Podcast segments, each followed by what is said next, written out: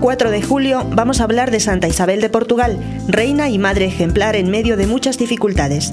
Es invocada como pacificadora para los territorios y países que sufren la guerra.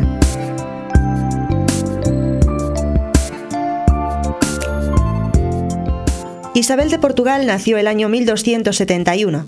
Era hija del rey Pedro II de Aragón.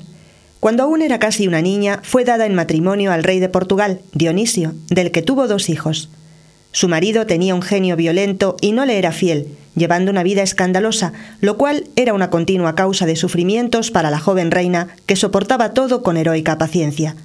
No obstante, el esposo infiel dejaba a Isabel plena libertad para dedicarse a la piedad y a obras de caridad. Llevó con constancia un plan diario que incluía lectura de la Biblia, participar en la Santa Misa, dirigir las labores del numeroso personal, coser y bordar prendas para los pobres y por las tardes visitar enfermos y ancianos.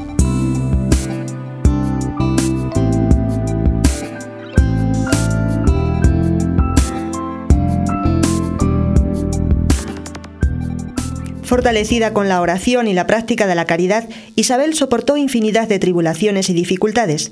Su hijo Alfonso dio muestras desde muy joven de poseer un carácter violento y rebelde, y en dos ocasiones declaró la guerra contra su propio padre. Isabel no cejó hasta conseguir la paz entre padre e hijo.